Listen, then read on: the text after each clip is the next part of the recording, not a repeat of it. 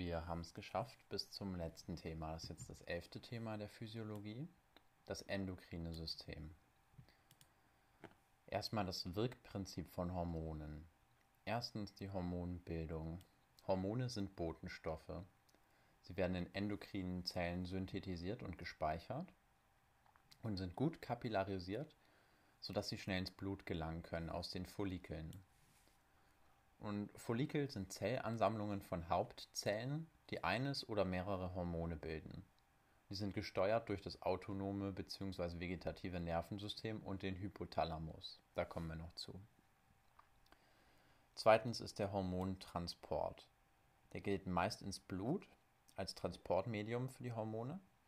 Also dahin werden die abgegeben und über den Blutkreislauf verteilt. Oder sie lokal, äh, diffundieren lokal direkt in ihre Umgebung. Auch möglich.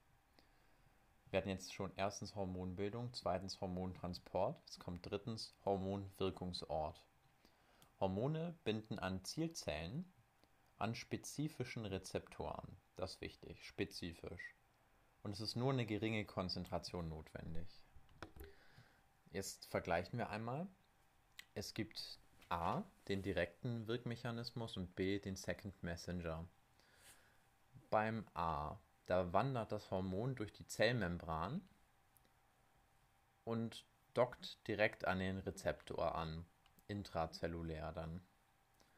Und dieser Rezeptor hat eine Beeinflussung der Proteinbiosynthese im Kern, also die verursacht er, dadurch, dass er dorthin wandert. Das heißt, das Hormon geht in die Zelle rein, intrazellulär, dockt dann den Rezeptor an und der beeinflusst dann die Proteinbiosynthese im Kern indem er hierhin wandert. Das ist straight. Jetzt kommt der Second Messenger. Das Hormon setzt sich an ein extrazelluläres Rezeptorprotein und ein membranständiges Enzym wird aktiviert und es löst eine Kettenreaktion von Stoffen aus und die wandern dann ins Zellinnere. Also der Doktor außen an, und dann werden halt diese Stoffe da lösen in eine Kettenreaktion aus, welche dann im Endeffekt den Stoffwechsel irgendwie beeinflussen. Das ist dann der Second Messenger. Wir hatten schon erstens, zweitens und drittens, also erstens war Hormonbildung, zweitens Hormontransport, drittens Hormonwirkungsort. Da hatten wir über direkten Wirkmechanismus und Second Messenger gesprochen. Und viertens kommt jetzt die Hormonwirkung. Also wir hatten ja schon den Ort eben in der Zelle und jetzt sie beeinflussen den Stoffwechsel. Das heißt, sie aktivieren einen bestimmten Genabschnitt oder Veränderungen der Ionenverteilung durch Öffnung von Ionenkanälen. Jetzt vergleichen wir das Ganze mal mit dem Nervensystem. Hormone sind langsamer, dadurch, dass sie sich durchs Blut verteilen, ist nicht so schnell wie das elektrische Signal, aber die Wirkung hält länger an als vom Nervensystem. Und die Wirkung ist auch an Zellen ohne Ruhe- oder Aktionspotenzial möglich. Nächstes Thema sind die Regulationsmechanismen der Hormone und wir kommen zur Hypothalamus-Hypophysen-Achse oder zum Hypothalamus-Hypophysen-System. Also der Hypothalamus bildet Steuerhormone, das sind sogenannte Liberine und Statine. Die Liberine stimulieren die Ausschüttung von Hypophysenhormonen und Statine hemmen die Ausschüttung von Hypophysenhormonen. Man kann noch sagen, vorher der Hypothalamus, der macht das ja nicht aus Jux, der wird auch noch von anderen Gehirnzentren stimuliert. Ja, und die Hypophyse reagiert dann dementsprechend vom Hypothalamus entweder aktiviert oder gehemmt. Und dann gibt es noch einen Wirkmechanismus durch eine Überproduktion von Hormonen. Machen wir mal zum Beispiel die Schilddrüse mit ihrem Thyroxin. Wenn genug Thyroxin produziert wird, gibt es hier eine Feedback-Hemmung. Also der Hypothalamus und Hypophyse werden dann dadurch gehemmt, sodass sie nicht übertrieben viel produzieren. Man kann sich das so vorstellen, also ganz oben stehen Gehirnzentren, die den Hypothalamus innervieren, inhibitorisch oder exzitatorisch. Die Begriffe hier so greifen, weiß ich nicht, aber sagen wir aktivierend oder hemmend.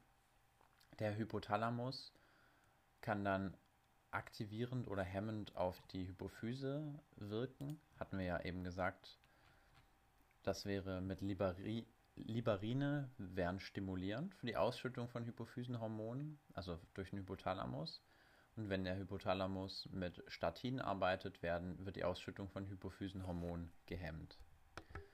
Die Hypophyse hingegen hat Hormone, die sie ausschütten kann für die Schilddrüse. Da wäre das Thyroxin, was produziert wird. Aber die Hypophyse versorgt auch die Nebennierenrinde oder die Gonaden. Und die Hypophyse schüttet TSH aus, was, also die Hypophyse schüttet TSH aus, was ein Schilddrüsen-stimulierendes Hormon ist. Und dieses Thyroxin, was dann von der Schilddrüse produziert wird, das macht diese Feedback-Hemmung für Hypophyse und Hypothalamus. Da gibt es noch ein paar Begriffe, also weiß jetzt nicht, wie wichtig das ist. Die Schilddrüse über TSH oder Thyreotropin die Nebennierenrinde über ACTH oder Adrenocorticotropin und die Gonaden über FSH, also follikelstimulierendes Hormon. Ja, und die Feedbackhemmung hatten wir ja schon besprochen. Und im Folgenden gehen wir jetzt verschiedene Organe durch, welche Hormone da gebildet werden oder auch Hormonsysteme und was sie regulieren. Und wir kommen zum Renin-Angiotensin-Aldosteron-System. Also nochmal Renin, Angiotensin und Aldosteron, kurz RAAS. Also hier unten bei Renin. Ja, was macht das eigentlich?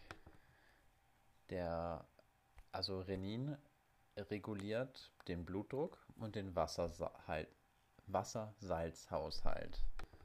Also Renin, wie eben gesagt, reguliert den Blutdruck und den Wassersalzhaushalt beziehungsweise dieses System wahrscheinlich komplett. Also Renin, Angiotensin, Aldosteron, aber vor allem Renin. Der Bildungsort ist in der Niere, im juxtaglomerulären Apparat. Aber Niere sollte reichen. Die Stimulation, dass das produziert wird, ist ein Blutdruckabfall oder der Verlust von Salz und Wasser. Und die Wirkung ist, das setzt eine Reaktionskette in Gang, Ah, okay, jetzt kommt es nämlich von Renin zu Angiotensin zu Aldosteron, System RAAS. Und das, die Folge ist eine Blutdruckregulation und Volumen- und Salz-Wasserhaushalt werden auch reguliert. Als nächstes kommen wir zu den Effektorhormonen. Das, das beschreibt im Hypothalamus gebildete Hormone, obwohl gleich kommen noch in der Hypophyse gebildete Hormone, also die beiden gehören dazu. Beginnen wir mit dem Hypothalamus. Hier wird einmal Oxytocin gebildet. Das spielt beim Orgasmus eine Rolle. Das stimuliert die Laktation. Es löst eine Uteruskontraktion und Venentätigkeit aus. Man hat eine postpartale Depression bei einem niedrigen Spiegel im letzten Trimester. Also wenn man wenig Oxytocin hat, postpartale Depression. So, das zweite Effektorhormon vom Hypothalamus, hatten ja erstens Oxytocin, zweitens ADH oder antidiuretisches Hormon. Das antidiuretische Hormon oder ADH fördert die Wasserrücksorption. Distaler Tubulus und Sammelrohr steht hier. Zudem ist es verantwortlich für eine Vasokonstriktion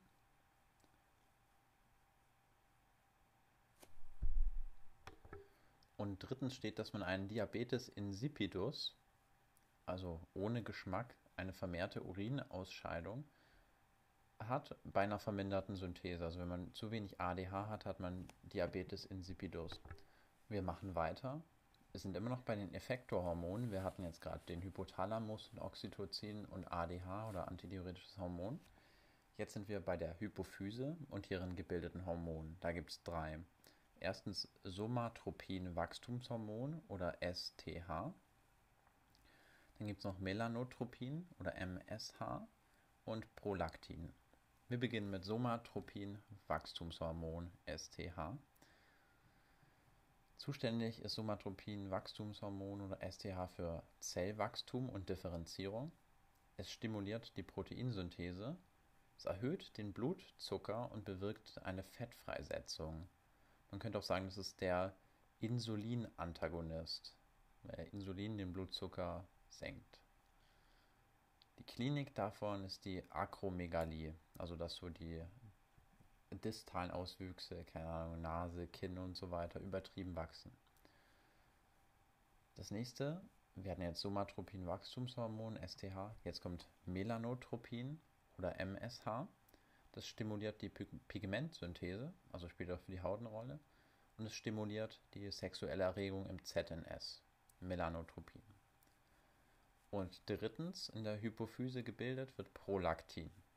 Stimuliert Wachstum und Differenzierung der Brustdrüse bei der Schwangerschaft. Zudem stimuliert es die Milchproduktion und es unterdrückt den Follikelsprung. Also es hemmt FSH und LH-Ausschüttung. Jetzt geht es weiter. Jetzt mit den Hormondrüsen, mit den produzierten, mit den produzierten Hormonen und deren Wirkung und Pathologie.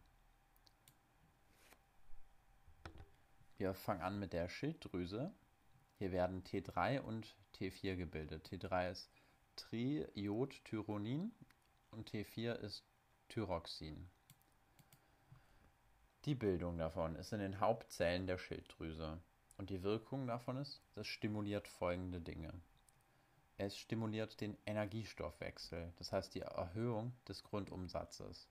Es stimuliert die Temperatur, so sorgt für erhöhte Temperaturen Schwitzen. Zudem die geistige Entwicklung und Aufmerksamkeit wird davon stimuliert und es stimuliert Körperwachstum. Die Klinik die Überfunktion. Also primär gibt es hier die erhöhte Hormonproduktion. Schilddrüsenautonomie steht hier. Und sekundär ist eine Überschieß überschießende Anregung durch TSH. Und TSH ist ja von der Hypophyse und darüber wird die Schilddrüse aktiviert. Also sekundär wäre zu viel von der Schilddrüse aktiviert. Primär wäre autonom ein Schilddrüsenproblem, einfach weil es zu viel Hormone produziert. Kommen wir zu den Symptomen der Überfunktion. Allgemein hat man Unruhe, Nervosität, Hyperaktivität und Schlafstörungen. Den erhöhten Grundumsatz merkt man durch Schwitzen, Gewichtsverlust und wenig Appetit. Beim Herz spürt man Arrhythmien und Tachykardien, also einen schnellen Puls, unrhythmisch. Kreislauftechnisch arterielle Hypertonie und hohe RR-Amplitude, also ja, Blutdruckamplitude. Und vom Nervensystem her könnte man einen feinschlägigen Tremor haben. In der Verdauung merkt man das über eine erhöhte Stuhlfrequenz bis hin zum Durchfall und Menstruationsstörungen. Kommen wir zu den Symptomen einer Schilddrüsenunterfunktion. Allgemein merkt man das durch Bewegungsarmut und Antriebslosigkeit und Schwäche. Des Weiteren hat man einen erniedrigten Grundumsatz. Dadurch kann es zu Fettleibigkeit und einem hohen Kälteempfinden kommen.